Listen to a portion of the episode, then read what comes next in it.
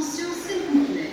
Voie A, en raison d'une présomption de fuite de matière dangereuse, le train TER Aquitaine, numéro 867 264, en provenance d'Andaille. Play Spotting.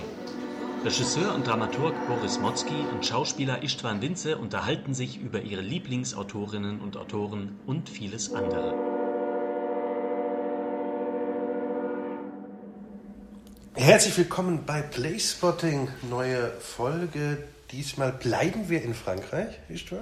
Wir bleiben in Frankreich, wir springen ein paar Jahrhunderte zurück in der Zeit und beschäftigen uns heute mit dem Herrn Molière, mit dem Herrn äh, Poquelin. Also ja, also eigentlich wahrscheinlich, um weiterhin den, den Weißwein zu trinken. Früher hätte man äh, diese zwei Folgen am Stück aufgenommen. Wir haben uns aber eine Woche ähm, mit Weißwein und Molière beschäftigt und, und äh, versuchen heute mal ein bisschen über diesen natürlich sehr, sehr bekannten, äh, auch heute ja noch sehr viel gespielten Dramatiker zu reden, wie du schon gesagt hast. Eigentlich hieß der Jean-Baptiste Poquelin, das weiß man nicht mehr so, denn heute ist er bekannt äh, unter seinem Namen Molière, den er sich selbst gegeben hat, war, glaube ich, der Name eines Städtchens. Und, Man nimmt an, dass er es getan hat, um, um seinen Vater die Schande zu ersparen, ne? weil er ja mehrmals auch im Gefängnis war, wegen Verschuldung und sonst was. Und natürlich die Familie sich nicht darüber gefreut, dass er in die Gauklerbranche äh, gegangen ist. Ja, wir, wir, sind ja, wir befinden uns im 17. Jahrhundert in Frankreich und äh, Molière hatte eine ziemlich bewegte Kindheit. Die Mutter starb, äh, als er, glaube ich, erst so zehn war. Ein paar Jahre später starb dann die Stiefmutter bereits und dann wurde er ähm, im Kloster, glaube ich, aufgezogen und sollte eigentlich rechtschaffen äh, Jura studieren, was er wohl auch gemacht hat, aber wohl nicht richtig ausgeübt hat. Ja. Und im Zuge dessen, wie du sagst, äh, dadurch, dass es natürlich von der väterlichen Seite andere Hoffnungen oder Bedingungen gab und er sich aber deren immer mehr entzog.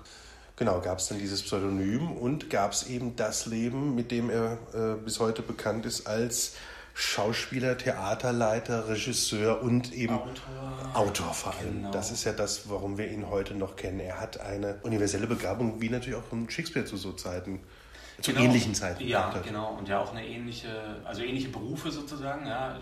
Shakespeare war ja auch all diese Sachen, die wir gerade bei Molière aufge, aufgezählt haben ja, also da gibt es viele, viele Parallelen und natürlich ist der Molière auch der französische Theaterautor, auf jeden Fall vergleichbar mit Shakespeare, der so ähm, symbolisch steht für eine ganze ähm, nationale Literatur, ne? für eine ältere Theaterliteratur, ähnlich wie Shakespeare in England. Ja, es ist, es ist natürlich auch der populärste. Das ist ja ähnlich, wenn man Shakespeare, werden wir bestimmt auch irgendwann mal zu kommen, wenn man da so ein bisschen neben herschaut, gab es ja durchaus auch andere große Autoren wie Christopher Marlowe, wie Ben Jonson, ja, wie äh, ähm, andere noch. Äh, und hier bei Molière gibt es natürlich äh, in Frankreich bis heute auch sehr bedeutend einen Corneille und einen Racine. Aber die sind jetzt nicht so populär und werden auch, das jetzt mal ganz so einfach äh, äh, faktenmäßig gesprochen, werden einfach nicht mehr gespielt. So, während die Molière-Stücke sich größter Beliebtheit bis heute äh, erfreuen und fast überrezipiert sind. Es sind auch ne, Stücke, die also Weltruhm erlangt haben, die weltweit äh, weiter gespielt werden, die verfilmt wurden, die adaptiert wurden. Ähm, und insofern ist es, ist es schon sehr mit, mit dem Werk Shakespeares äh, zu vergleichen.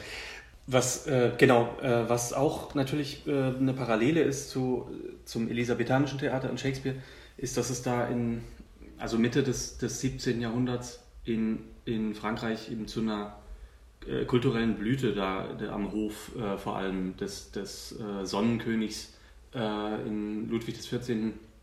Ähm, gekommen ist, ja, wo äh, natürlich also die Akademie Française äh, dann auch gegründet wurde und alle möglichen Philosophen, Schriftsteller, Künstler nach Paris zusammengezogen wurden. Der ganze französische Adel lebte ja auch in Paris damals äh, unter der Kontrolle sozusagen des, des Königs oder beziehungsweise Richelieus, ja, der, die beide Angst hatten, äh, dass äh, sich sonst irgendwie Unabhängigkeitsbestrebungen oder so entwickeln konnten. Und diese Konzentration von dem Adel hat natürlich auch dafür, dazu geführt, dass alle Kunstschaffenden sich auf Paris konzentriert haben und gleichzeitig äh, gab es eben großen kulturellen Import auch aus Italien über die letzten Jahrhunderte schon, natürlich seit der Renaissance, Aber hier auch nochmal im Speziellen ist es natürlich auch die Zeit, in der die Oper groß wird, in der das Ballett am Hof äh, oder aus höfischen Tänzen sozusagen entsteht und dann immer bei den Adligen immer populärer wird. Molière hat ja selber auch viel Tanzeinlagen und Musikeinlagen äh, benutzt in Zusammenarbeit mit ähm, Lully, ne, dem Jean-Baptiste Lully, ja, der sich selbst mit, mit dem Taktstock selbst ermordet hat ja. beim Dirigieren. Das finde ich immer noch sehr lustig. Molières Tod ist auch äh, nach wie vor sehr lustig, denn er starb tatsächlich äh, nach einer äh, Aufführung seines eingebildeten Kranken. Genau, wo er eben die, die ja. Titelrolle auch gespielt genau. hat. Und, und so gelebt hat, so ein Method Acting sozusagen vollführt hat. Ah, es klingt jetzt ein bisschen löhnisch, aber es ist schon, es ist schon sehr, sehr, es, ja, es sind schon Treppenwitze der Geschichte, dass ja. Lully und Melier beide sozusagen in oder über oder mit der Kunst äh, gestorben sind. Richelieu hast du gerade gesagt, das ploppt gerade nochmal so auf, weil das ist wirklich so in Frankreich was, äh, wenn man sich jetzt nicht so in Extremo damit beschäftigt hat, glaube ich, so uns eigentlich nur bekannt zu sein scheint durch die drei Musketiere und durch solche Abenteuerromane, in der so eine, so eine höfische Welt als, ne, als sehr abenteuervoll, aber auch als sehr äh, voller Intrigen dargestellt wird, als, äh, und das kann man, glaube ich, auch wiederum rausziehen, äh, eine, eine Zeit, in der die Kirche natürlich eine irrsinnig große Bedeutung noch hatte und in der die Kirche auch teils sehr gegen den Staat gearbeitet hat, beziehungsweise es große Konkurrenzen natürlich darum ging, wer hat die Vorherrschaft über das Denken. Und das ähm, jetzt wieder zurückgespielt auf Molière hat er selbst sehr erfahren, denn der, er war schon so ein Günstling des Königs, mhm. eigentlich kann man sagen. Ne? Also wie du gesagt hast, der äh, Damian König hat ja sehr die, die Kultur gefördert. Genau, er war ja genau wie Shakespeare auch wieder eine Parallele, äh, ist seine Truppe ja dann unter die königliche Patronage sozusagen geraten und war dann die Truppe des Königs ja, am, am äh, Pariser Hof. Und gleichzeitig, äh, wie, wie, du auch gesagt hast, über die katholische Kirche, ist es natürlich auch die Zeit, in der der Absolutismus erfunden wurde, sozusagen, ja, auch als Reaktion natürlich auf die Renaissance, auf äh, Humanismus und äh, die erste sozusagen philosophischen Freiheiten, die sich da nach Mittelalter wieder entwickelt haben, ist das sozusagen die, die äh, einerseits natürlich eine Gegenentwicklung, dass man wieder die Macht äh, zentralisiert und aufpasst, dass es nicht zu so viele Freiheiten gibt. Gleichzeitig gab es natürlich dieses absurde, barocke, fleischliche äh, Leben. Der Barock um, ist fast in jeder unserer Folge bisher immer, aufgetaucht als Wort, wieder, weil, ja. aber weil wir natürlich auch das Barocke noch versuchen, äh, in unser Jahrhundert zu retten. ähm, äh, äh, da nochmal ganz kurz angegriffen, eben, wie du, wie du äh, ja äh, gerade super beschrieben hast. Günstling des Königs, aber eben Dorn im Auge der Kirche, Molière natürlich mit seinem genau. Werk, weil er sie ganz bewusst auch angegriffen hat. Mhm. Die Heuchelei, äh, das bekannteste Stück, auf das wir nachher bestimmt wirklich eingehen zu sprechen kommen, ist Tartüff indem er die Heuchelei von, von äh, Predigern oder Scheinpredigern, die es ja damals wirklich gab, also die das ja wirklich benutzt haben, kirchliches Gedankengut, nur um Profit zu schlagen. Also was er ja auch immer beteuert hat, dass er eigentlich sogar gar nicht generell die Kirche angegriffen hat, aber eben die, die sich in diesem System falsch bedienen, ja. sozusagen. Ja, genau, das und, und natürlich auch die, diese intrigenhafte Welt des Hofes, ja, wo man, wo alle sich versuchen zu überbieten in devoten Haltungen gegenüber ihren Vorgesetzten, aber eigentlich natürlich sehr wenig nur sie selbst sein können, sozusagen, ja, was natürlich auch eine immer seit, seit Erfindung des Theaters äh, was ist, was mit dem Theater selber zusammenhängt, ja, mit äh, scheinbarer Verstellung, Schein und Sein und so. Das äh, spielt natürlich eine große Rolle bei ihm.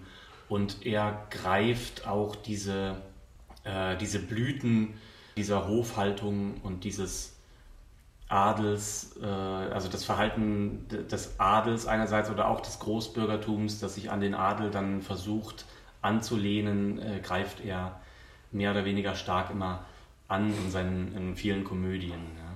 Genau, der Adel und die Kirche, das sind natürlich die Zielscheiben sozusagen für seinen Spott.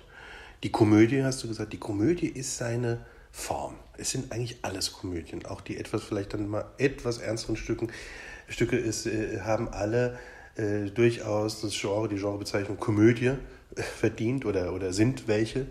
Das ist auch interessant, dass er das eben neben Racine Corneille, die ja absolute Tra Tragödien, Tragödien-Schriftsteller, Tragödien-Dramatiker äh, waren, dass er die Komödie, glaube ich, in einen höheren Rang gehoben hat, als sie davor angesehen war als Genre. Ja, ja genau. Ein bisschen vergleichbar auch vom Prinzip, wie er mit seiner Wandertruppe mhm.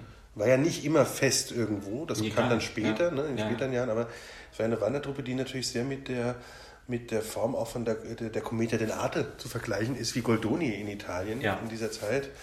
Und auch, auch von seinem Prinzipaltum, ja? Ja. Also, dass er ja als Chef dieser Truppe da mit rumfährt und dann äh, Stücke schreibt. Stücke äh, schreibt, für ne? Ja. Er hat ja auch am Anfang versucht, offenbar, äh, oder war sein großes Ziel eigentlich, Tragödien zu schreiben, die aber nie Mhm. richtig erfolgreich und nie richtig gut auch waren.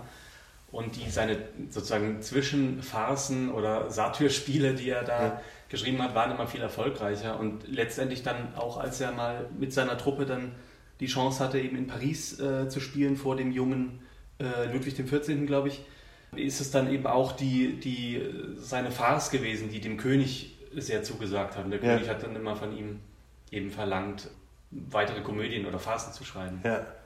ja, man stellt sich dieses Leben auch irgendwie, und das war äh, bestimmt gar nicht so, man stellt sich ja heute vielleicht etwas lustig vor, im Sinne von, man gondelt da immer mit ein paar Leuten lustig übers Land und wird irgendwo auf dem Marktplatz rausgeschmissen, probt zwei Stündchen, abends äh, haut man es auf der Bühne raus und es ist sehr improvisatorisch und sehr unfertig erstmal und wird dann immer wieder anders, ein bisschen weiter verschriftlicht. Ist ja interessant überhaupt, dass es verschriftlicht wurde. Ja. So, das ist ja, sind ja, ist ja auch zum Beispiel bei vielen Stücken der Komödie nicht passiert. Ähm, ist aber auch interessant, dadurch hat auch, haben auch die Molière-Stücke so verschiedene Fassungen oft. Übrigens was, was wir ja auch äh, ähm, bei Dürrenmatt zum Beispiel ja in äh, unserer Folge da besprochen haben, dass es so Work in Progress durchaus was ist, was es auch schon, oder was es immer schon gab. Was es bei Shakespeare Ja, auch genau. äh, gibt. Und ähm, interessant ist natürlich auch dieses Verhältnis Stadt-Land. Äh, der, der urbane und der rurale Raum. Äh, also, weil ähm, natürlich ist ein bisschen auch als Testlauf, glaube ich, oft war, wie kommt das jetzt an in, den, in der Provinz Ja. und wie verfeinert oder wie, wie muss man es nochmal eben anpassen, wenn man es dann in, in diesem, wie du gerade ja beschrieben hast, Zentrum, in diesem absoluten Zentrum Paris spielt. Genau. Ja, wo funktioniert was, wo funktioniert welcher Gag? Das ist ja was, was bis heute gar nicht so sehr Theater machen, aber was ja bis heute natürlich Comedians und Kabarettisten machen. Ja, genau. Äh, ne? Ja, und äh, es war ja genauso, ähm, Molière hatte ja in den 1640er Jahren, Anfang der 1640er Jahre schon mal, also eine erste Gruppe sozusagen gegründet in Paris, mit der er aber krachend gescheitert ist, wo er dann eben in den Schulturm auch geraten ist und dann von Freunden da wieder ausgelöst wurde. Und danach ist er eben mit einer anderen Truppe auf in diese Wanderjahre gegangen, ja, für, für eine sehr lange Zeit und hat Paris eben ganz lange, ich glaube zwölf Jahre oder so, gar nicht mehr betreten, um eben diese Erfahrungen zu sammeln und ja, vor dem vielleicht auch noch nicht so verwöhnten oder verdorbenen äh, Publikum auf dem Land äh, dann erste Erfolge sozusagen aufzubauen und dann ja später wieder als ähm, gestählter äh, Autor wieder zurückzukommen an den Hof nach Paris und dann dort erste Erfahrungen zu machen. Und äh, genau wie du ja schon gesagt hast, damals sind natürlich ganz viele italienische Truppen auch in Frankreich, in ganz Europa ja um, umher haben teilweise auf Italienisch äh, ihre Commedia dell'arte äh, ähm, Späßchen äh, da gemacht. Und das hat natürlich äh, Molière sehr beeinflusst. Und später, als er dann in Paris am Hof war, hat er sich ja auch äh, sein, äh, das erste Theater, an dem sie dann gespielt haben, geteilt. Ähm, ich glaube, an einigen Tagen in der Woche durfte eine italienische Commedia-Truppe dort auftreten und an den anderen dann Molière selber. Und er hat sich offenbar sehr viel dort auch angeschaut und auch abgeschaut für natürlich für seine ähm, eigenen Stücke, für die Entwicklung der Figuren und ähm, ja und so weiter. Also es ging bis, bis hin zu den Kostümen, die äh, wo er sich da, seine Truppe sich total angelehnt hat an die, an die Commedia dell'arte. Gleichzeitig geht er natürlich weit darüber hinaus, weil er eben äh, ja aus diesen Abziehbildfiguren, könnte man sagen, die natürlich eine wahnsinnig tolle und ausgefeilte Körperlichkeit haben und ganz ja, festgelegt sind auf verschiedene Verhaltensweisen, äh, trotzdem jetzt keine tiefere Psychologie oder so haben. Und er macht da jetzt, oder er fängt an, in diesen Stücken eben Charaktere zu entwerfen, die wirklich Widersprüche in sich haben und ähm, auch ein tieferes Seelenleben ja, als diese ähm, doch eher oberflächlichen Commedia dell'arte-Typen. Ne? Das finde ich ein, äh, super Punkt, weil das ist nämlich einerseits genau wie du gesagt hast, gerade die, die Parallelität und dann aber auch der große Unterschied, dass aus dieser Typenkomödie, aus diesem Arsenal der, der Typen, äh, die, die wir aus der Komödie kennen, die ja schon sehr äh, im Klischee ganz bewusst auch stecken ja, bleiben und eben wirklich schablonenhaft sind und ganz bewusst für, äh, ne, äh, also dass die Charaktere wirklich für Emotionen beziehungsweise für Charaktereigenschaften mhm. stehen und für nicht Ambivalenzen darin, mhm. sondern das ist zum Beispiel der Geizige, da bleibt es stehen. Bei, bei Molière ist es dann so, die Stücke haben ja auch diese Titel, der Geizige, der eingebildete Kranke, aber da geht es eben drüber weiter hinaus, denn da ähm, steckt eben doch ein bisschen mehr an Widersprüchlichkeit, an ja, Überraschung, an versteckter Psychologie, ja. äh, beziehungsweise überhaupt an Psychologie dahinter. Ja, das genau. macht, glaube ich, die Figuren interessant. Ähm, und vielleicht limitiert es sie aber auch bis zu einem gewissen Punkt dann, wenn man heute sich wieder damit beschäftigt. Das ja, muss man natürlich auch wieder im äh, ja, Laufe, was dann so äh, an Jahrhunderten in Literatur und Theater passiert ist, natürlich auch berücksichtigen. Natürlich sind es auch im Vergleich mit jetzt wahnsinnig psychologisch ausgefeilten Charakteren Schnitzler, jetzt springen wir mal ein bisschen in dem, was wir besprochen haben, ne? sowieso, äh, natürlich. da ist es dann natürlich doch auch, äh, hat es auch was von einem Abziehbild. Ja, klar. Ne? Aber wenn man es jetzt vergleicht mit, mit äh, anderen mit anderer Literatur aus der Zeit ist es natürlich ein erster großer Schritt in diese Richtung. Absolut.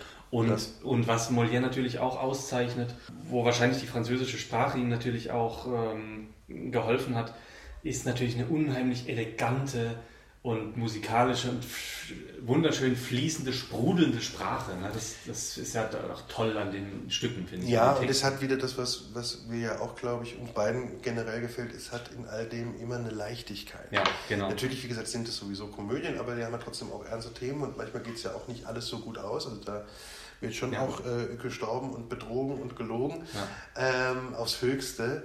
Aber es passiert auch eben äh, oft en passant, äh, ja, oft in so einem, in so einem, finde ja den Begriff nach wie vor ähm, gut, parlandohaften mhm. Ton, mhm. ja.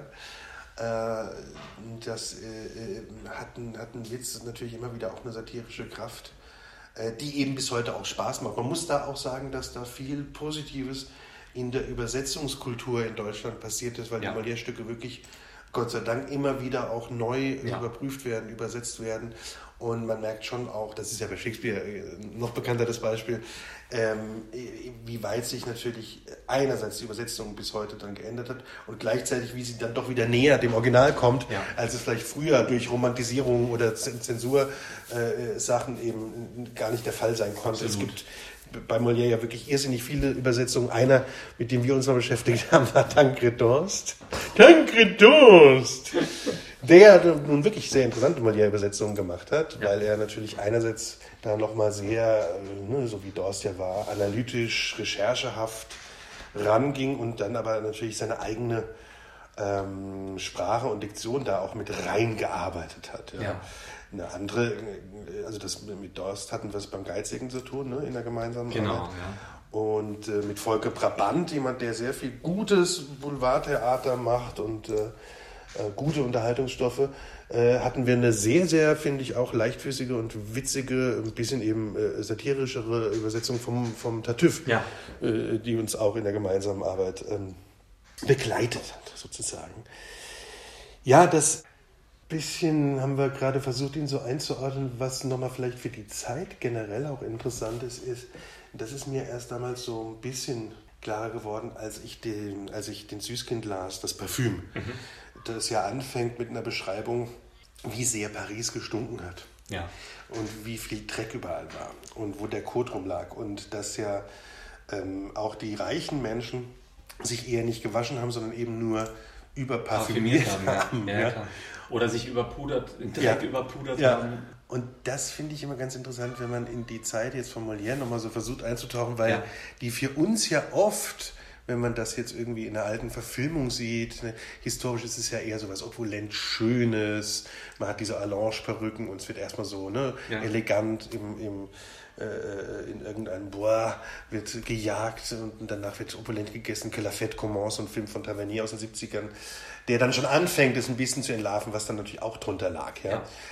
Ähm, und das muss man aber so ein bisschen auch mitbedenken, dass das natürlich auch eine ganz äh, was ich vorhin auch meinte, mit man stellt sich so lustig vor, es war ja eine ganz raue Zeit. Ja. Also wie schnell wurde einerseits griff die Zensur ein, wie schnell war die Polizei da, wie, wie schwierig war es finanziell von Kunst zu leben, was heute auch schwierig ist, ja. aber damals war es ja nochmal eine ganz andere Sache. Also es, es, starben ja sehr viele Leute sehr, sehr jung. Ja. Ne? Also gerade beschrieben bei Molières äh, ähm, äh, Eltern, ja. Müttergeneration sozusagen. Ähm, und das war ja ein ständiger existenzieller Kampf und dann doch so lange Theater zu machen, das heißt schon natürlich, ist ein unglaubliches Brennen dann für so einen Beruf. Und die Leute wurden auch nicht alt. Also auch Molière ist, ich gucke es gerade nach, 51 geworden. 51, genau. Ja. Und das war wahrscheinlich schon gar nicht mal so jung, äh, also war damals wahrscheinlich schon recht alt sozusagen. Ja. ja. Ähm, Ganz bestimmt. Die Themen, äh, die er hat, äh, sind, haben wir von kurz skizziert, immer äh, gleichzeitig Angriffe auf die Gesellschaft, auf den Adel, auf die Kirche und er macht es eigentlich aufs Großbürgertum. Aufs Großbürgertum äh, ist in Satiren. Er macht es ganz ähm, gezielt, indem er so Klischees und Abziehbilder in den Vordergrund stellt. Äh, ja. Ich weiß nicht, mit welchem Stück wir gerade mal beginnen wollen. Ähm, er hat ja irrsinnig viel geschrieben. Sehr viel geschrieben. Es gibt auch viele ähnliche, muss ja, man auch sagen. Es, ne? es wird natürlich auch nicht mehr so wahnsinnig viel. Ja, ich meine, Amphitryon ja, könnte man. Können wir vielleicht kurz streifen, weil natürlich streifen, ist genau. der Amphitryon, den wir kennen, der Gleis-Amphitryon ist zu Recht der mehr gespielte und nochmal tiefsinnigere. Und auch der Amphitryon-Film vom Reinhold Schünzel aus den 30ern, der ja eine gallige Parodie schon auf die beginnende Nazi-Zeit auch ist und, ja. und ein wahnsinnig freier Film, das ist auch was, äh, was den, also was finde ich jetzt in unserem Raum jedenfalls mehr überdauert als der Molièresche Amphitryon, über den ich jetzt, ne, also sonst äh, weiß gar nicht so viel sagen kann, aber so Sachen hat er auch gemacht. Er hat auch eben bekannte Stoffe immer wieder bearbeitet. Er hat ja auch einen Don Juan gemacht, der ist interessanter, finde ich. Ja. Genau. Äh, der Don Juan, den wir, also ist ja sowieso eine interessante Figur, den wir ja eben auch natürlich wieder äh, bei Mozart wiederfinden, im Don Giovanni. Ähm, genau, als populärste, genau, populärstes äh, Werk wahrscheinlich. Stimmt, und, und den. Ähm Don Juan von Molière oder Der steinerne Gast heißt es, glaube ich, auch. Habe ich tatsächlich im Französischstudium mal versucht zu lesen ja. damals. Ich gucke gerade ins Spielregal, ob ich es noch finde. Äh, Don Juan, genau. Ähm, da hat er ja. Ähm da hat er den Scanarell äh, gespielt selber. Den Diener? Der, genau, sozusagen ja. der Leporello bei, ja, bei Mozart. Ne? Und ähm, hat, er hat auch immer wirklich schöne Figuren für sich selber natürlich geschrieben. Ja. Und es ist natürlich noch, es ist weniger, viel weniger moralisch auch als die, als die, die Oper, also als, als bei Mozart. Da, ne? Ja, und es ist auch nochmal bösartiger. Ja. Es ist auch nochmal ein bisschen libertiner als die Oper. Ja, ja, ja also, da wird ja vieles anskizziert, aber dann doch. Es war auch ein äh, großer Skandal, glaube ich. Ja. Ist auch nicht, nicht oft. Äh, Ah, da habe ich nicht. Jetzt muss ich mal ganz kurz dazu greifen. Ja. Nochmal Don genau. Das ist eines der wenigen Bücher, was ich dann äh, versucht habe, auf Französisch zu lesen. Genau natürlich bei Folio Classique erschienen. Ja, genau. Donjon ou Le Festin de Pierre. Genau, das ist eine interessante Bearbeitung. Die wird aber auch leider, die wird leider selten noch gespielt. Müsste man vielleicht mal wieder mehr in den Vordergrund rücken, weil das eine unglaubliche, also das hat ja der Molière, finde ich, oder das, oder das kann man immer wieder aus ihm heute auch versuchen zu ziehen. Er hat ja eine unglaubliche Tempovorgabe, die, wenn du es aber heute natürlich zu wenig streichst oder wenn du es ausmehrst, äh, ähm, dann geht das natürlich flöten und dann kann es auch sehr geschwätzig und sehr lange sein. Natürlich ja. waren ja die Längen und die Sehgewohnheiten damals ganz andere, das ist äh, klar. Und äh, ich glaube aber, wenn man es wirklich sehr, also er, er, lässt sich gut raffen, weil sich auch vieles wiederholt. Ne? Man sieht auch damals, das liegt auch daran, dass da andere Pausen natürlich vorgesehen waren. Es gab ja manchmal Stücke, da gab es drei bis vier Pausen. Weil ja, oder, Ganze, oder ne? in zwischen Ballette und Musiken ja, zwischendrin. Genau, also zwischen Ballette, Musiken. Oder, oder wie gesagt, es gab auch die eine, sowieso die eine Fassung und, und, und die nächste Fassung, da ja. wurde sowieso auch was weggelassen, was wir heute gar nicht mehr äh, aufgrund einer dürftigen Quellenlage so nachvollziehen können. Aber also was ich, was ich eigentlich meine, wenn man, wenn man den äh, ähm, ja, für die jeweilige äh, Fassung, die man dann so auf die Bühne bringen will, ja. wenn man da gut strafft, dann hat er ja ein irrsinniges Tempo, einen irrsinnigen flotten, na, flott klingt auch sehr altbacken, aber äh, ja, ja, doch was sehr Schnelles einfach äh, im Witz und deshalb ist der, der, also der, der Don Juan ganz guter Vergleich zu dem Don Giovanni, der eine tolle Oper ist, aber der natürlich ja wirklich eher das Ausmehrende als Prinzip hat dabei, mhm. ja. Ähm, Genau, aber die, ich finde, die streifen wir mal, wir können doch mal zu den wirklich ganz großen ruhig gleich kommen, muss ja gar nicht, muss ja gar nicht chronologisch sein. Der Geizige. Der Geizige ist Oder? Ja. Äh, Ist, der Geizige ist das erste Stück auch von Molière, mit dem ich in Berührung gekommen bin. Ich hatte schon, ich mit 18 oder 19 habe ich irgendwie von äh, Michael Bulgakov die, äh, die sehr schöne Molière-Biografie, äh, also literarische Ja, äh, Biografie aus dem Leben des Herrn Molière äh, in die Hände bekommen und habe die verschlungen und war da war ich so sehr gespannt auf, auf seine Stücke. Habe dann äh, mit einer äh, freien Truppe ähm, noch, also vor meinem Schauspielstudium haben wir den Geizigen aufgeführt. Äh, natürlich sehr ge gestrafft und äh, das war sehr lustig. Also ich habe das, hab das sehr genossen, diesen Witz, diesen Wortwitz und mh, auch diese tollen Figuren. Ich habe da lustigerweise, also wir mussten äh, natürlich, weil wir begrenzt waren mit unseren Möglichkeiten, äh, mussten wir Figuren zusammenlegen und ich habe da äh, tatsächlich La Flèche, also die, äh, den, den schnellen Hausdiener sozusagen und äh, Maître Jacques, der eher so ein behäbigerer, älterer Koch ist. Ja, die waren bei uns zusammengelegt. Die habe ich, hab ich beide gespielt, was na, vielleicht so mittelprächtig funktioniert hat, aber Aber dynamisch auf jeden Fall eine Herausforderung war. ja, total. Es war ein bisschen wie Diener zweier Herren. Ja, ja. Aber ähm, nee, es war, war sehr lustig. Ich lache natürlich, weil dir ja dann dieses Stück wieder begegnet ist Ja, und genau. uns zusammen wieder begegnet ist. Äh, 2014 in Genau, Eisenach. war, genau zehn Jahre später habe ich es dann Ja. sozusagen äh, äh, auf einer professionellen Bühne nochmal, ähm, habe ich nochmal den La Und du Flèche hast, ihn, du hast lustigerweise, weil das wussten wir ja nicht, als wir Ja. es gesetzt haben, aber ähm, du warst wieder äh, La Flèche, sehr, sehr, sehr lustig. Genau. Sehr lustiges Porträt von dir vom La Flèche. Äh, in der Inszenierung damals, wie gesagt. Also, jetzt kann man natürlich, könnte man in einen großen Anekdotenschatz greifen, vielleicht, vielleicht picken wir ein paar kleine Sachen äh, raus, weil ich kann mich noch erinnern, es war, also es war wirklich unser Beginn dort in Eisenach, ne? ich äh, hatte da gerade äh, begonnen, ähm, war glaube ich schon einen Tick früher für Vorproben, da. Du kamst glaube ich einen Tick später, und, aber die erste gemeinsame Produktion, ich war da äh, ein Dramaturg dabei, äh, Regie führte ein älterer Kollege. Die erste gemeinsame Produktion war äh, eben Der Geizige mit einem Alt-Oststar, das kann man natürlich sagen. Äh? Heinz Rennack als der Geizige, der der, da, ja, doch ein, ein tolles Porträt gemacht hat und natürlich auch nochmal viele, viele Fans da reingelockt hat. Und äh, die, genau, und, und du machtest La Flèche und ich, äh, wie war das mit den Zungen? Du hattest immer dieses, äh, dieses, diese Hosen, mit dem Ja, Rücken immer auf deine Zungen, Ja, genau. in Anführungszeichen. Was auch immer es ist, erklär uns auf. Also ich weiß nicht, ob ich das, äh, ob ich das so erklären kann, dass man es versteht, aber es war, auf jeden Fall hatte ich, einen, ähm, ich hatte so eine Art Leinenanzug Ja, angehabt. ja. und es waren die, die Innentaschen, also wie nennt man das Innen? Nee. Ja, doch, die Hosen. Aber wie Hosen- nennt man denn das, das Innere einer Tasche, was man aus, nach außen stülpen kann die, sozusagen? die Innentasche, würde ich Also sagen. ja, jedenfalls dieses innere. Äh, Also jedenfalls musstest du an die meinem, an meinem. Hin, ja, ja, an Am- meinem am Hintern, Hintern, genau. Von den beiden ähm, Taschen, äh, die waren rot gefärbt und die äh, musste ich musste ich so rausstülpen, damit es so aussieht wie Zungen und dann musste ich äh, eben dem Geizigen bzw. auch dem Publikum immer meinen Hintern zeigen. Du solltest ihnen eigentlich zeigen, dass du nirgends Geld versteckt hast, oder? Ja. Das war es eigentlich, glaube ich. Ja, genau. und, und der Regisseur rief immer, ich stören die Zungen! Die Zungen! und wir hatten, es waren wirklich lustige Proben, ähm, wo es ja jetzt auch gar nicht äh, ähm, zu sehr weiter ins Detail geht, aber wir hatten, wir haben es auch lange gespielt, erfolgreich, hatten auch eine sehr schöne ähm, Gastspiel, äh, kleine, kleine Gastspielreise nach Aschaffenburg Ja. und da drei, vier Vorstellungen im Theater gemacht. Aber es ist, äh, nur um, um nochmal auf die Commedia dell'arte Ja. zurückzukommen, es ist natürlich, hat man wirklich bei ganz vielen Figuren noch so Körperlichkeiten Ja. und also sind, sind einfach diese, diese äh, Typen noch präsent. Ja? Und beim La Flèche ist es natürlich so eine Art Dienerfigur, so eine Art ähm, erinnert an den Diener zweier Herren. Ja, ein bisschen. Er ist natürlich nicht so, genau, er ist nicht so groß Topolino. ausgeschrieben, aber er hat was ja sehr Listiges, Genau. äh, Witziges, wie du vorhin gesagt hast, was Schnelles, im Gegensatz zu dieser, zu dieser Kochfigur, die ja eher so was Bräsiges Mhm. hat, die nicht in, in die Gänge kommt.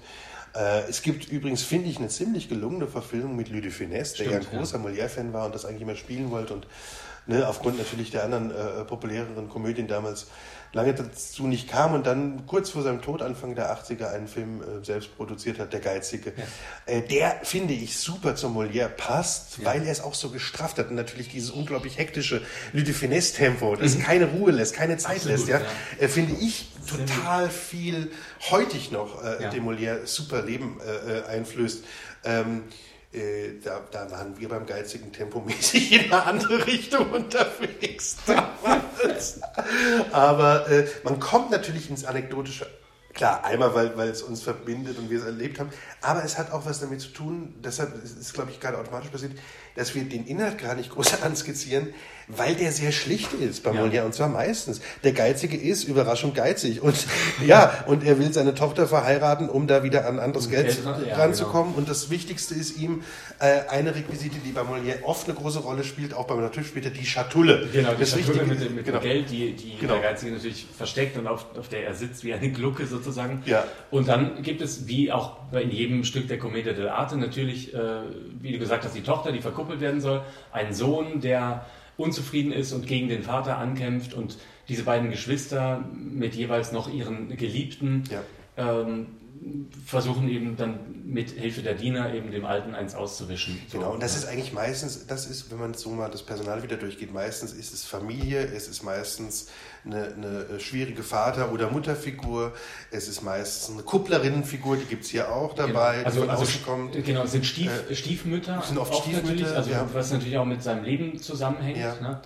Es sind die Kinder, es sind die, die Geliebten, also die Richtigen und die Falschen sozusagen, mhm. weil oft sollen sie verkuppelt werden mit jemand anderem, genau. äh, als, als, als äh, in den sie verliebt sind. Also es ist die typische Commedia Arte-Handlung im Prinzip ja, hier. Und, und, und es ist auch das typische Personal, was wir heute noch in Boulevardkomödien finden. Ja. Auch die haben sich natürlich aus diesem Fundus und aus diesem Arsenal bedient. Und oft kommen dann eben noch, wie du auch gesagt hast, es kommen noch so Funktionsfiguren Diener, äh, Notar, der Anwalt, der, der Polizeipräsident. Oft kommen die auch natürlich als Deus Ex Machina Figuren.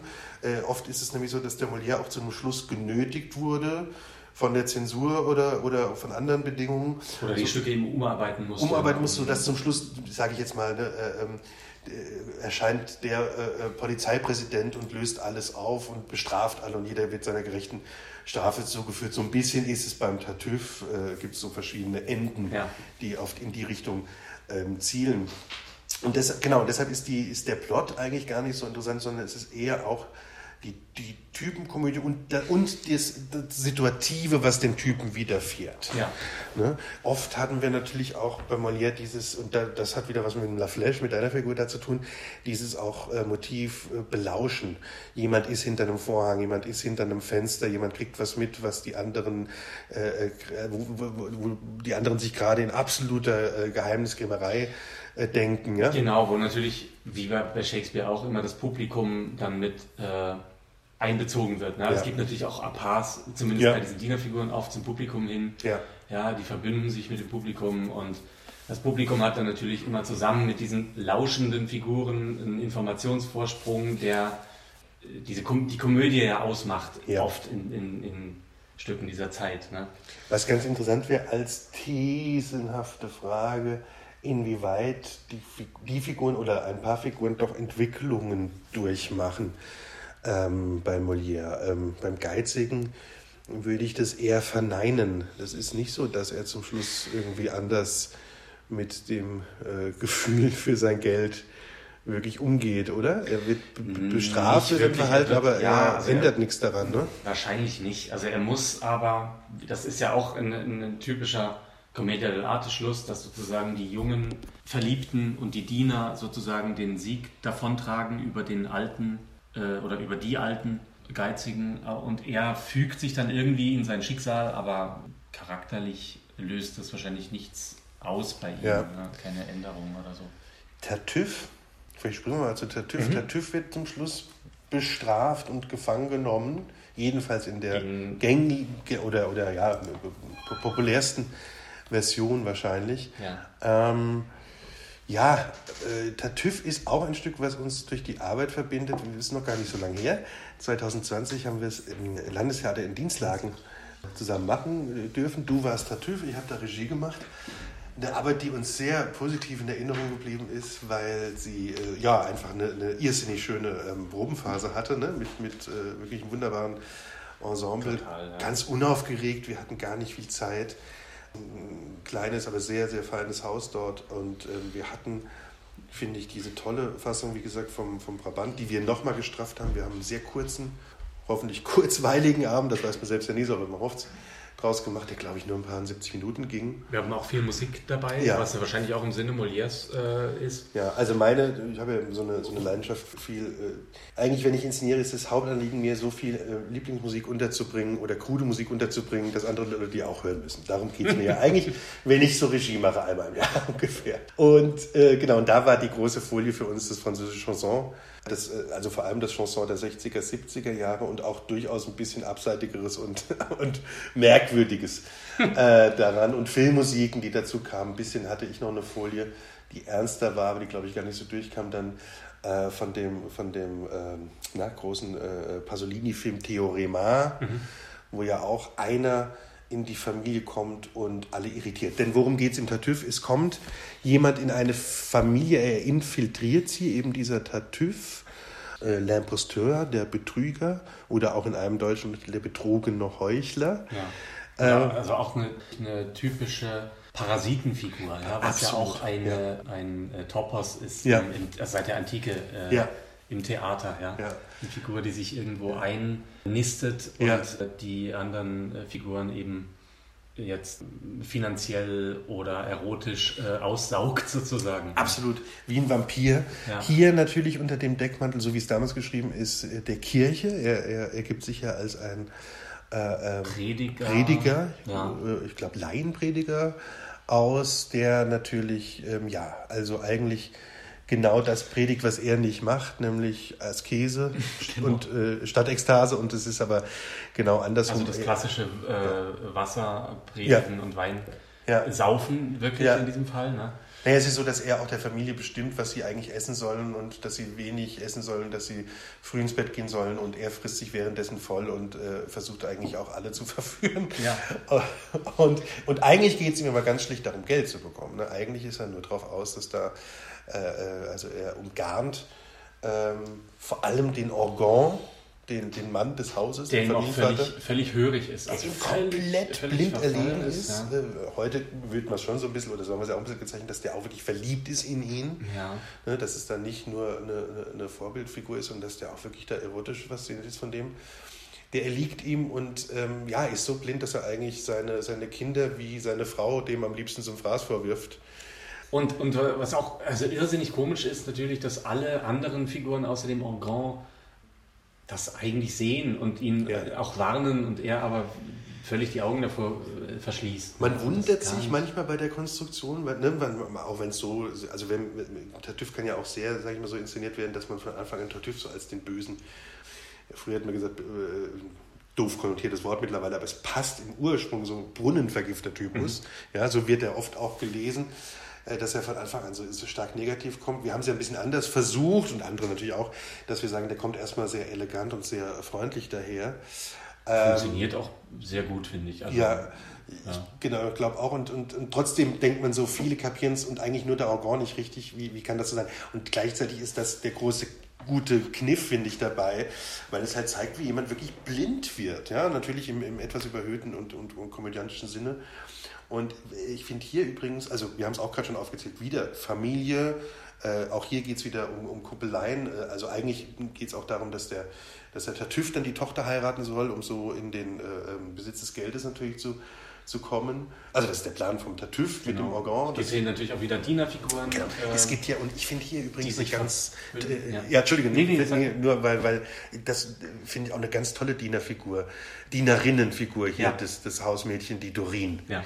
Äh, finde eine von den schönsten äh, Molière-Figuren eigentlich, weil Doreen äh, eigentlich die intelligenteste ist dieses ganzen, Aus- äh, dieses ganzen Absolut. Ensembles, also auch Ja. nochmal eigentlich cleverer als der Tartüff. Ja. Und, und das Interessante ist auch für damals, natürlich gibt es diese Dienerfiguren, Dienerinnenfiguren, die, die clever sind und die Kommentare geben und so, aber sie ist so offen, frech und so offen zu ihrem. Legt sie äh, alle, alle ja. Mechanismen bloß, Ja. dass es eine wirklich ähm, irrsinnig, äh, finde ich, emanzipatorische Figur ist. Und ähm, äh, ich, fand, ich fand das bei uns auch ganz schön, dass es eine Kollegin hat, die liebe Christine gespielt hat, die, die jung war. Äh, weil oft wird diese Figur mit so einer erfahrenen alten Frau besetzt. Mhm. Äh, was ich gar nicht so, ähm, wie soll man sagen, gar nicht so schlagkräftig finde, wie, man wie wenn man eben sagt, das ist jemand, der sich äh, auch schon im jungen Alter so krass über diese Konventionen und Schranken hinwegsetzt und kein, im besten Sinne kein Blatt vor den Mund Ja, nimmt. Ja. genau. Aber genau das ja auch äh, eine typische, äh, auch eine ganz alte, äh, ein ganz alter Charaktertyp sozusagen aus der Komödie der Arte. Ne? Die Ja. Columbina, die immer Ja, ja, eine, eine Dienerinnenfigur, die immer eigentlich intelligenter ist als ihr Herr, als der Herr im Haus und ihm äh, auch immer über den Mund fährt. Ja, und, ja. Äh, dann auch wieder äh, wird ihr nachgestellt von Ja. anderen Dienern oder auch vom Alten, aber sie weiß sich dann immer mit dem Nudelholz äh, dagegen zu wehren oder so. Der, genau, ich würde gerade sagen, vielleicht der, der kleine Unterschied ein Ja. bisschen, dass die Columbina-Figur oft natürlich, also genau was du sagst, äh, aber eher das über das Deftige, über das Derbe, über das Zotige auch macht. Ja, ich glaube, die. Äh, ursprünglich, aber in, ja, in, okay. also gerade in Ja. Frankreich äh, haben die Truppen das ja dann am Hof auch Ja. verfeinert und weiterentwickelt, Genau. so dass sie dann eben auch eine intellektuell äh, ihnen gleichgezogen ist mit den Und die den ist so, so eine nochmal fast eine Weiterentwicklung, weil die genau. ist wirklich intellektuell messerscharf. Ne? Ja. Genau. Ja, das, äh, das, sind, das ist so das Personal da und dann kommen noch äh, kommen auch diese, wie vorhin äh, skizziert, diese Funktionsträger so dazu. Und ähm, hier gibt es natürlich im Tartüff auch eine, so eine ganz bekannte Szene mit äh, jemand ist hinterm Vorhang, ne? die, äh, Verführungsszene. klar, das ist ja eine der bekanntesten Ja. sicher äh, Komödienszenen, Ja. könnte man, glaube ich, behaupten. Ne? Das Ja. Schöne ist, dass wir als Zuschauer ähm, in den Plan eingeweiht werden. Die Genau. die Dame des Hauses sozusagen möchte ihrem Mann zeigen, was für ein Schwein dieser Tartüff ist und sagt, Ja. ich lege es jetzt an, äh, ich, ich werde den jetzt ein bisschen provozieren äh, und, Du guckst dir das. und du guckst dir äh, das an und schaust mal, wie der reagiert. Ja. Und der äh, Orgon versteckt sich. Bei uns war er, glaube ich, auch hinter einem klassischen Vorhang. Ne? Äh, Genau. Und hinter dem Fernseher dann. Hinter dem Fernseher dann. Es gibt auch Inszenierungen, wo er irgendwie im Brunnen taucht. So. Also, Oder unter dem Tisch sitzt. Genau, genau. Ähm, stimmt, in Darmstadt damals, den haben wir, glaube ich, Ja. auch beide gesehen, den Molière mit, mit äh, den Tartüff mit Heinzi Gloss Ja, als, als Engon und äh, an, an die Vögel. Andi Vögler, glaube ich, genau. Ähm, ja, und dann passiert natürlich das, was wir erwarten. Äh, Tartüff ist sehr schnell bereit, die, die äh, ich komme jetzt gerade nie auf den Namen, das ist ja peinlich, äh, Äh, ähm. Elmir. Elmir, genau. Elmir zu verführen. Und dem Organ wird es ganz Angst und Bange. Und die Szene ist in ihrer, naja, auch Konsequenz dessen, was sie fast zeigt. Ich meine, das ist natürlich heute auch eine inszenatorische Frage, aber es ist wirklich eine sehr, sehr äh, libertine und mutige Szene für damalige Verhältnisse, finde ich. Und natürlich moralisch eine, ja, ähm, äußerst provokative Szene gewesen, die irrsinnig witzig geschrieben ist. Und da kommt man auch zu dem, was natürlich äh, den Tartüff in der Rezeptionsgeschichte so spannend macht. Der wurde, man muss ja jetzt nicht on Detail machen, aber er wurde wirklich mehrmals verboten. Äh, äh, Molière musste umschreiben. Er war ursprünglich ja, glaube ich, auch als richtig als Priesterfigur angedacht von Ja. Molière, ja. Aber das hat die katholische Kirche dann natürlich nicht, nicht akzeptiert, die ja einen riesen Einfluss hatte im Hof. Ja. Dem Adel war das wahrscheinlich egal, der fand es, also zumindest der König Ja. und der Hochadel, die fanden irgendwie alles lustig, was Molière geschrieben hat, Ja. weil er natürlich nie es sich getraut hat, den König in irgendeiner Form anzugreifen. Ja, und weil es natürlich auch dem König gefallen hat, wenn die Kirche, äh, also die, die, die gewisse Macht der Kirche auch ein bisschen satirisch mal Ja. angegriffen wurde. Ne? Ja. So, und ähm, ja, und die, die Heuchelei war wiederum das Thema für Molière, deshalb ist er auch äh, durchaus dazu bereit gewesen, ein paar Sachen dann immer wieder umzuschreiben, weil es gar nicht mal nur gegen die, die Kirche gehen sollte. Ja. Aber es war wirklich ein langer, langer Weg. Und ich glaube, es, es, ging ja, es ging ja jahrelang. 64 kam der raus das erste Mal, genau. Und dann wurde der wieder verboten, dann schrieb er andere Sachen und er schrieb ihn dann um. 67 Genau, genau nochmal. 67 wurde es dann L'Imposteur, ne? Genau, ja. Und, äh, aber es gab immer wieder Probleme mit diesem Stück. Es war, es war immer wieder äh, problematisch. Und, genau, und, und aha, also die, die Fassung, die wir heute haben, ist die dritte Fassung, die er geschrieben Ja, hat, ja. die dann der äh, Ludwig XIV. auch protegiert hat, sozusagen, um äh, es nicht nochmal verbieten ja, zu lassen. Und diese letzte, diese letzte, sagen wir mal, Aufführung oder letzte, dritte Uraufführung sozusagen, ja. war dann aber auch der durchschlagende äh, Erfolg für Molière. Ja, genau. Ne, dieser Tartüff, das war schon, ist schon auch und in, die, in die französische Theatergeschichte. Genau, aber gleichzeitig hat es auch äh, ihm sehr viele Feinde eingebracht. Einfach, ne? Natürlich, ne? ja. Also sowohl bei der Kirche ja. und äh, aber auch eben bei was ja in, in, England wieder eine Parallele zu Shakespeare auch ist, zu den, äh, zu den Puritanern, ne? ja. zu den äh, auch im ja, moralisierenden Großbürgertum, was auch dann teilweise natürlich in Verbindung mit der Kirche äh, sich dann auch vom Adel natürlich durch diese moralischen. Ja, was sich natürlich auch äh, dekouvriert, äh, pardon, was sich natürlich, natürlich. dekouvriert äh, entdeckt ja. Äh, gefunden hat, dann genau. in, in, in Molières Werken. Und gerade natürlich, wie deshalb so ein bisschen skizziert, war das ja äh, beim Tartüff recht provokativ. Einerseits zu zeigen, wenn man es jetzt auch wieder so unterbricht, wie doof seid ihr teilweise, wie, wie leicht lasst ihr euch verarschen, ja. äh, wie sexuell seid ihr aber eigentlich auch äh, vielleicht frustriert und auf was ähm, würdet ihr sofort abfahren. Also das waren ja direkte Angriffe und man muss auch immer wieder sagen, äh, da, dadurch, was du vorhin schon mal angefangen hast, dass die Typen ja weitaus äh, psychologisierter waren als jetzt in der reinen ja. äh, Komödienate, waren die ja auch näher und plastischer an den Zuschauern selbst, die dann nicht mehr sagten, ach guck mal, da ist der, der böse Adlige, sondern die ja. sagten plötzlich ein Typ oh, wie ich. ich. Ja, ja, genau. so. Und, ja, und genau. natürlich, was, was auch wieder eine Parallele dann zu Schnitzler ist, äh, dass man, dass, dass, dass er natürlich auch sagt oder auf der Bühne ausstellt, ähm, äh, guckt doch mal, wie sehr ihr euch selber betrügt, auch ja. durch eure moralischen Ansprüche, die ihr überhaupt nicht einhaltet. Und da haben wir vielleicht sogar schon den ganz guten, äh, äh, das ganz gute Stichwort, um zu einem anderen Stück zu kommen, wo das noch deutlicher gemacht wird, mhm. nämlich wo eine Figur gegen alle ist. Und das ist der Menschenfeind. Ich oh, finde ja. auch einen ganz starken ja. Molière. Ähm, also das ist auch nochmal einen, den ich, der wird mich auch nochmal reizen, muss ich sagen, weil der Menschenfeind ist, also Le Misanthrope, das ist ja bis heute auch, ähm, auch im umgangssprachlichen Deutschen ne, äh, äh, ein Begriff für eben misanthropisches Verhalten. Das ist jemand, der sich doch sehr, sehr gegen die Gesellschaft und gegen alle wendet und auch das durchaus vielleicht teils in einer gewissen lamoyanten Art und Weise oder, oder ja, bis zur solipsistischen Art und Weise hin tut. Ja. Das ist der Menschenfeind, der dem Adel, also oder der, der Gesellschaft, äh, der von denen angewidert ist, der nicht die Spiele mitspielen will. Von der höfischen Gesellschaft. Ja, von der höfischen Gesellschaft. Angewidert ist, ne? Genau, und der auch das denen durchaus sagt, immer wieder. Der immer, also ja. grundehrlich ist. Grundehrlich. Ja. Und das ist natürlich, wie wir wissen, eine große Problematik. Kann ein großer Fehler weil, sein in der Gesellschaft. Genau, weil damit äh, beleidigt er natürlich viele, stößt viele vor den Kopf. Ja.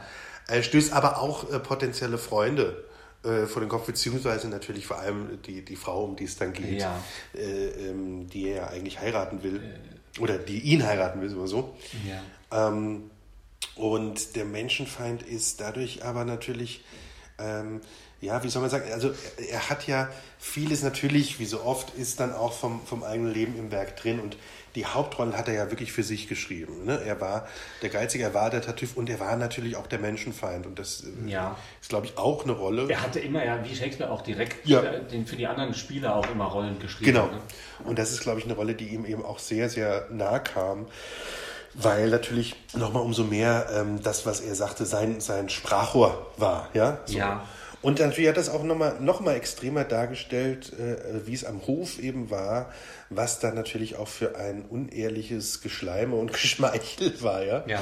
So, ähm, Alcest ist der Menschenfeind und die ist schon sehr, sehr autobiografisch äh, und, und zeigt natürlich auch, wenn man das ganze Leben nimmt, wie, wie schwer es ihm fiel, äh, da immer wieder opportun äh, ne, zu, zu höfischen Gepflogenheiten, zu äh, Institutionen wie der Zensur, ja. bis hin zum König, mit dem er eigentlich ganz gut äh, konnte, aber wie, wie schämt es viel, sich da immer so verhalten zu müssen. Ja.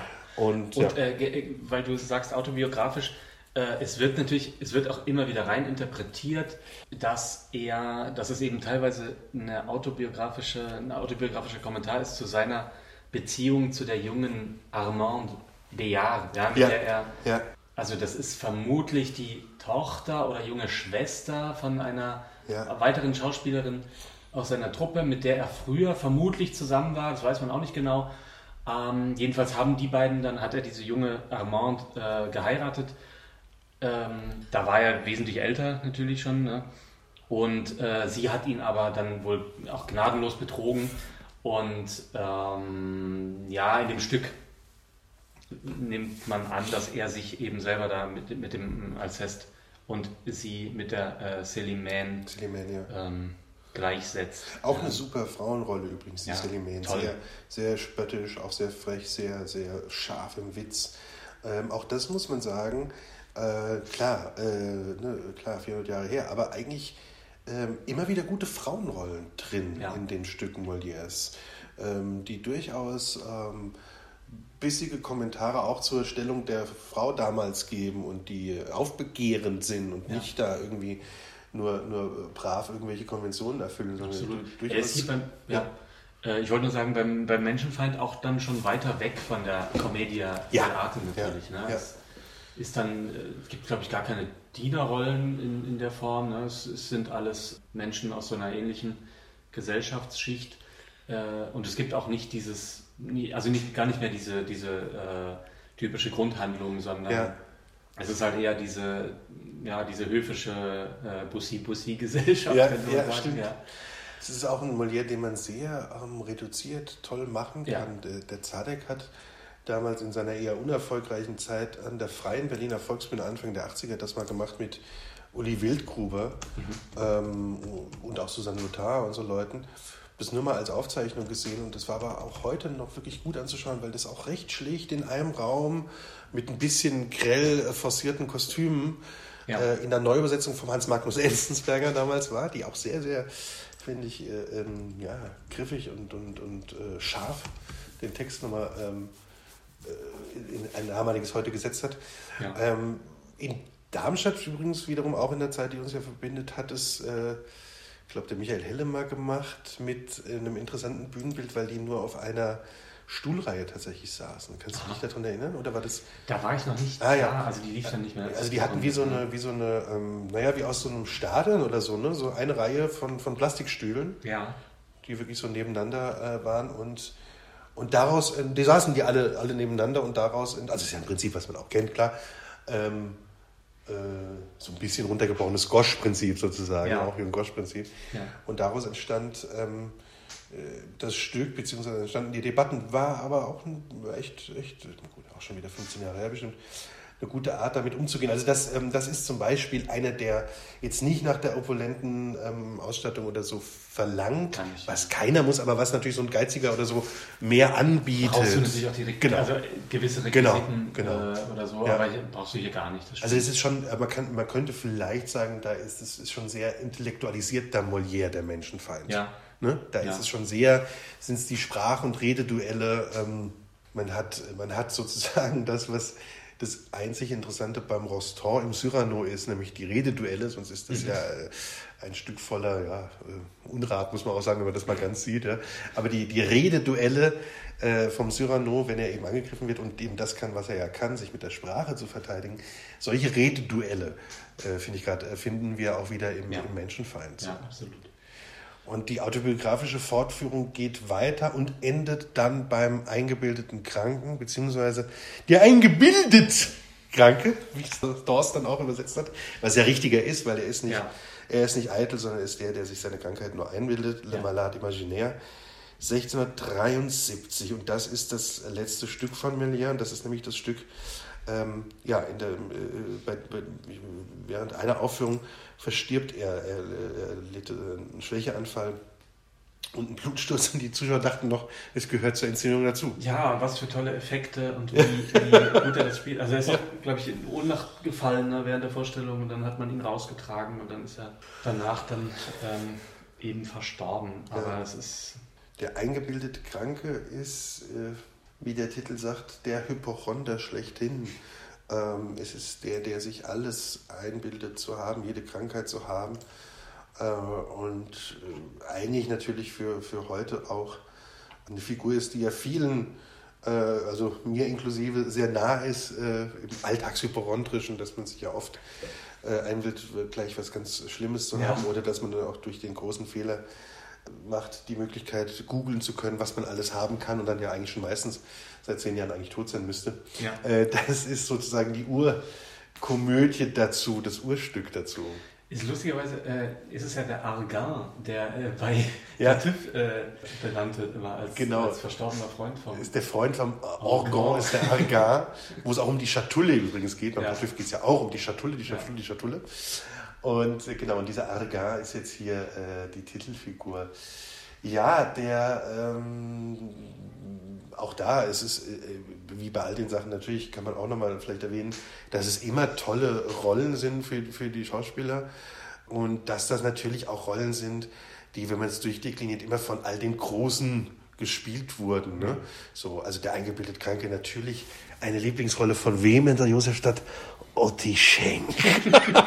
da dauerte die Aufführung wahrscheinlich siebeneinhalb Stunden und dann war der erste Monolog von Otti Schenk halb fertig. Ja? So. aber, aber nein, klar, es sind natürlich, es sind natürlich äh, ja, sag mal, wenn man so ans Virtuosentheater, ans Schauspielertheater denkt, was ja jetzt auch nicht mehr in unserer Zeit so ist, aber in Österreich ja noch ein bisschen mehr, sind es natürlich Pracht- und Paradestücke, ja. ja. Es gibt natürlich die Parallelität, äh, hier auch nochmal übrigens zum, zum äh, elisabethanischen Theater. Ah, beim, beim Geizigen mit dem Volpone, ne? Mhm. Stimmt. Das hat natürlich viel, Volpone von Ben Johnson hat natürlich viel mit Geizigen zu tun und auch ein bisschen mit dem eingebildeten Kranken. Ja. Weil der hat, der, der Volpone vereint ja beides. Der ist geizig und denkt auch die ganze Zeit irgendwie schon, er ist todkrank, ne?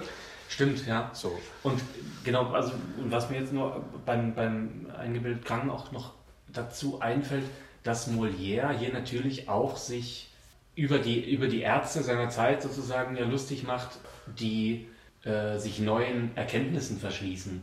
Und also was nur eine Parallele auch wieder zu Shakespeare ist, der ja, ja. auch ganz viele wissenschaftliche, neue, zeitgenössische Erkenntnisse immer wieder äh, in seinen Stücken erwähnt hat, propagiert hat oder so, oder auch ähm, ja. in Vergleich gesetzt hat mit eben dem Alten. Also weil das natürlich auch so eine Umbruchszeit war. Ne, wo ja. Und, und der sich natürlich auch wieder über die Geldgier und Raffgier lustig macht, heute würde man sagen, über die vielleicht der Pharmaindustrie, weil sie natürlich ganz, ganz schnell ihm auch immer wieder dem, dem Hypochonder ja vorgaukeln, was muss er alles zahlen ja, ja, und genau. nehmen. Und er macht das bedingungslos, also im Gegenteil zum Geizigen, ja. zahlt er alles dafür, damit er nur unbedingt, unbedingt, unbedingt gesund bleibt und nichts bekommt. Und Gut, in heutigen Zeiten äh, äh, ist das ein Stück, was man wirklich sehr, sehr überprüfen müsste, wie man es erzählt, damit man nicht in der falschen Richtung da irgendwie äh, Gedankentüren aufmacht. So ist es natürlich nicht zu verstehen, aber äh, als grundsätzlicher Kommentar zu einem, zu einem medizinischen System, medizinischen Bewusstsein, mhm. zur Hypochondrie ist es natürlich schon noch ein interessanter Grundsatzkommentar ja. dieser, dieser äh, eingebildet Kranke. Ja, äh, vielleicht kann man ein bisschen so abschließend sagen, dass es auch noch eine Parallele zum, zum Shakespeare gibt, ähm, dass die Autorenschaft äh, von Molière auch immer mal wieder bezweifelt wurde. Nicht so populär wie bei Shakespeare, wo es ja bis heute ne, tausend Mythen äh, gibt. Aber es gab schon auch mal diese Idee, waren das nicht doch Stücke von Corneille, der doch wesentlich intellektueller war? Konnte denn dieser Schauspieler, dieser, Gaukler. Wirklich, dieser Gaukler solche Stücke schreiben? Ja. Ähm, das ist, eine, glaube ich, eine Diskussion, die tatsächlich in, in, Frankreich natürlich viel, viel stärker geführt wurde als hier. Mhm. Hier ist natürlich bekannt, wir wurden von vielen älteren Kollegen immer mit der Frage gequält, habt ihr den Molière-Film von Damnuschkin gesehen? Oder? Das ist was, was, Es gibt diesen berühmten Film von Ariane Muschkin aus den 70ern. Ne? Genau, ne? ja, von 1978. Ja. Der ja okay ist, aber auch ja, ein Historien. Ja, ist der jetzt natürlich inzwischen auch seinerzeit ja. vielleicht mehr verhaftet als ja. äh, der Molière-Zeit. Ja. Und der aber so ein Film ist, mit dem wirklich viele, viele ähm, Kollegen, glaube ich, für die war das so eine Erweckung, weil damals natürlich der Molière jetzt nicht, nicht äh, staubtrocken im, im, im äh, Alpha 3 Fernsehen gezeigt wurde, sondern eben ja. auf der Kinoleinwand mit natürlich damals irgendwie äh, energetischen Schauspielern und von Muschkin, die damals vor allem mit ihrer, mit ihrem Theater Soleil ja. äh, natürlich äh, sehr, sehr ähm, gerade en vogue war. Auch eine große Theatermacherin war, keine, keine Frage. Aber es hat so ein bisschen, ich weiß, Abnutzungstendenzen gehabt, weil man mit diesem Molière-Film im theaterwissenschaftlichen Studium, äh, bei mir war es der Fall, ja, wie dann in den ersten Engagements immer wieder, habt ihr den Molière-Film gesehen? Ja, so. Also den kann man sich angucken, man kann aber auch unseren Podcast hören. Genau. um, mal so, um mal so eine steile These zu, zu wagen. Weißt du? Äh, absolut. Äh, es ist Natürlich auch ist diese Zeit, also Molières Leben wird ja immer wieder aufgegriffen, zigmal verfilmt worden, auch mehr oder weniger gut oder auch mehr oder weniger mit seinen Stücken äh, verquickt. in verschiedenen ähm, äh, Arten und ist natürlich auch Teil der Popkultur mittlerweile geworden. Ja? Immer wieder ja. sieht man auch in Musikvideos äh, Leute, die sich gepuderte Perücken äh, aufsetzen und dann. Ja. Äh, also was wir noch gar nicht gesagt haben, was, was vielleicht auch äh, nur noch erwähnenswert ist, weil ich es einfach interessant finde, dass Ludwig XIV. ja ein wahnsinniger Theaterfan war und das haben wir natürlich gesagt, Molière auch gefördert hat und so aber auch zum Beispiel sich ja selber so gerne auf der Bühne inszeniert hat, ja, auch mhm. gerne getanzt hat, mhm. auch in, in Ballettstücken, äh, die, die Molière ähm, geschrieben hat, dann selber aufgetreten ist. Das ist vielleicht auch nicht unwichtig zu erwähnen. Ja. Ne? Ja, also, absolut. Also ja. es, ist, es ist schon einer der Autoren, der, naja, das merkt man ja qua dieser Historie, der sehr, sehr viel rezipiert wurde bis heute und, und den man auch, finde ich, weiterhin lohnenswert sich anschauen kann im Theater. Und wie gesagt, ein bisschen, finde ich, dann schauen muss, wie straff man es. Klar, wie passt man es auf heutige Verhältnisse an, was man ja bei Klassikern immer ein bisschen schaut und versucht, muss ja nicht immer ja. zwanghaft sein, aber tut dem Ganzen natürlich gut. Warum spielt man jetzt ein 400 Jahre altes Stück? Die Frage müssen wir uns zurechtstellen. Genau, aber ich glaube, wir haben so einen kleinen Einblick mal wieder gegeben in doch die wichtigsten äh, Werke von Molière und ich ende natürlich mit dem bekannten Zitat aus Monaco, Franze. Also was täter dann gehen, der Dr. Schönfärber? Molière. Molière, er! Herzlichen Dank. Schön.